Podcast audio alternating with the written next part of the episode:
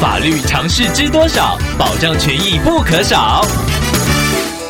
欢迎收听《法律知多少》时间，我们请到台湾瑞银法律事务所律师郑瑞伦来为您解答法律上的疑惑。各位听众朋友，大家好，我是郑瑞伦律师。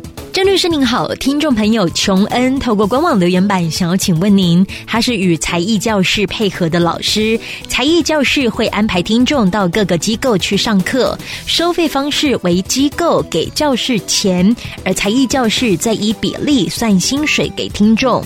最近有一间的机构要求学费要扣缴凭证与支款单，才艺教室要求听众签名，想要请问郑律师，这是合法的吗？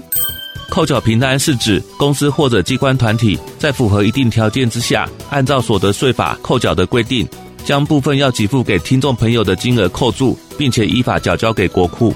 因此要开立证明，同时也让被扣缴的人知道有这件事情。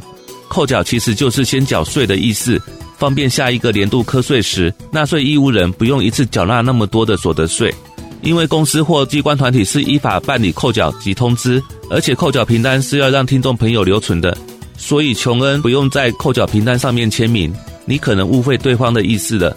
另外提醒你，应该要注意扣缴凭单上面的给付总额是不是你应该领取的薪水。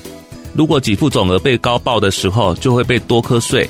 一般来说，薪资所得的扣缴率是百分之五，给付总额扣掉百分之五的扣缴税额之后，就是你实际会领到的薪水。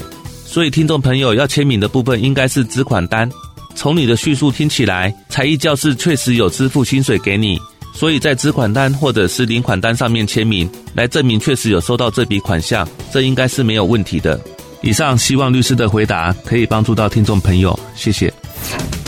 法律知多少？小小常识不可少，让您生活没烦恼。